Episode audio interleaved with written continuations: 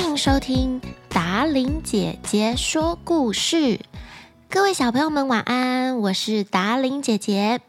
每个礼拜三跟礼拜六的晚上都有最新一集的达伶姐姐说故事 Podcast 上线哦，记得要准时收听。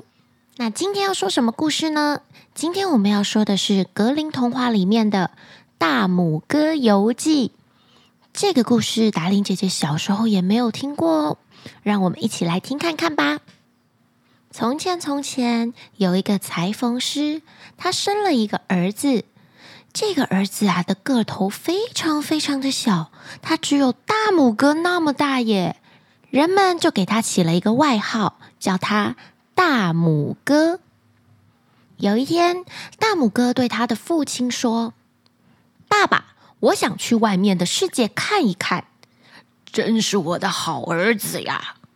老裁缝赞许的说道，并拿来了一根缝衣服用的针，然后在尾部用融化的火漆做成了一个把手。他对儿子说：“这把剑带在身边备着用吧。”大拇哥谢谢爸爸之后就出发了。他开始四处漫游。不知不觉来到了一片大森林里，刚巧有一伙人正在商议如何窃到那贪心国王的钱。他们发现大拇哥，就想：如果大拇哥愿意利用他身体小的优势，钻进锁眼里面，进到宝库，那样我们就不用撬开门了。于是，其中一个人就对大拇哥喊：“喂！”你敢不敢跟我们去国王的宝库探险呐？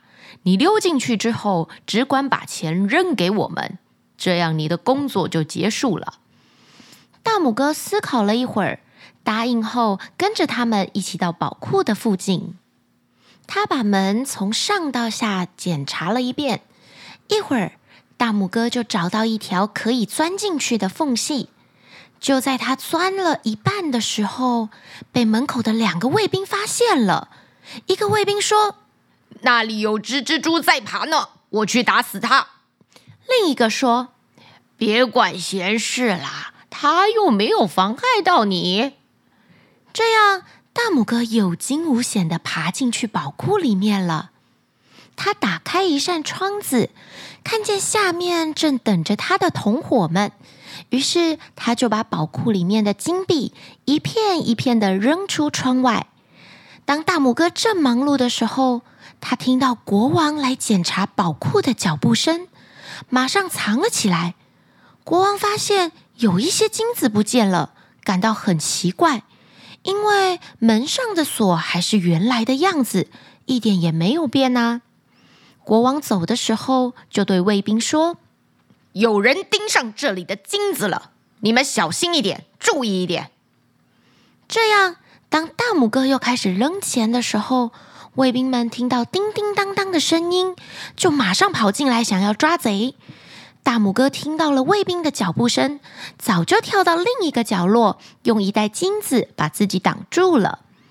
卫兵看不到人，却听见有人嘲笑的说：“在这里呢。”卫兵们跟着声音追过去，大拇哥早就跑到另外一个地方，对他们喊着：“来呀，来呀，在这里呢！”大拇哥把卫兵们弄得东奔西跑，疲惫不堪。但是卫兵们还是找不到人。到了最后，他们只好到宝库外面守着。大拇哥将所有的金子都扔到了窗外，然后飞快地跳了出来。大家都钦佩地说：“你真是勇敢的人呐！”接着，他们真诚的希望大拇哥能够当他们的头目。大拇哥说自己想要先环游世界一周，谢绝了他们的好意。走的时候，他只拿了一个金币。大拇哥佩戴好那把爸爸送给他的剑，告别了这群强盗，就继续上路了。大拇哥在一家店当起了服务员。有一天，有一个女佣人正在花园里面工作，没看到大拇哥在草地上玩耍，抓起了一把草，没想到把大拇哥卷了进去，然后拿去喂牛了。牛群里有头正在吃草的大黑牛，一口就把大拇哥还有草吞下去了。牛肚子里面漆黑一片，大拇哥很不习惯。这个时候，牛的主人就自言自语的走过来说：“明天得把那头大黑牛杀了。”大拇哥听到这句话，急得在牛肚里大喊大叫了起来：“先让我出来呀！我在牛的肚子里呢！”主人听见声音，可是就是看不见人，以为自己听错了。就离开了。第二天，那只黑牛真的被杀了。幸运的是，大拇哥没有被刀子碰到，就被扔到做香肠的那堆碎肉当中里。屠夫过来处理这些肉的时候，大拇哥大喊：“别太用力切，我还在里面呢！”但是切肉的声音盖过了它的叫声，这下大拇哥可有危险啦！大拇哥急中生智，在刀的起落之间上下窜跳着，好险！聪明的大拇哥冷静地逃过了一劫。大拇哥离开了这个地方，继续上路。有一天，他路过一片草地的时候，有一只饥饿的狐狸把它抓过来塞到嘴里。“嘿，嘴下留情，狐狸先生！”大拇哥喊道，“我粘在你的喉咙上了，请把我吐出来。”可以是可以，吃你跟没吃一样。不过你要答应我，把你父亲院子里的鸡都给我吃，我才放了你。我发誓，我回家的时候鸡全部都给你吃。大拇哥回答。于是这只狐狸就决定把它放了，还把它背在肩上带回家。父亲看到儿子回来了，很高兴，就把家里养的所有鸡都给了狐狸。爸爸，我为你带回来一个金币作为补偿。大拇哥说着，就将他在旅行当中得到的金币交给了父亲。爸爸，你可以不要让狐狸把那些可怜的小鸡吃掉。哦，你这傻孩子，跟那些小鸡相比，爸爸当然更重视你呀。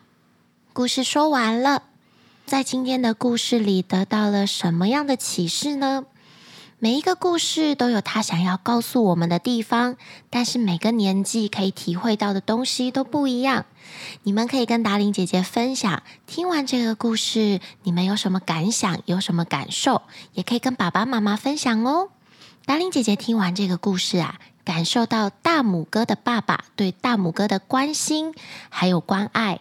就像你的爸爸妈妈很爱你一样，如果你们出去玩或是出去闯荡的时候，他们一定在家里替你们担心着，看到你们平安归来，比什么都更重要。希望小朋友喜欢今天的故事，下次达令姐姐再说更多好听的故事给你们听哦，一定要准时收听，每周三、每周六晚上的九点见，晚安。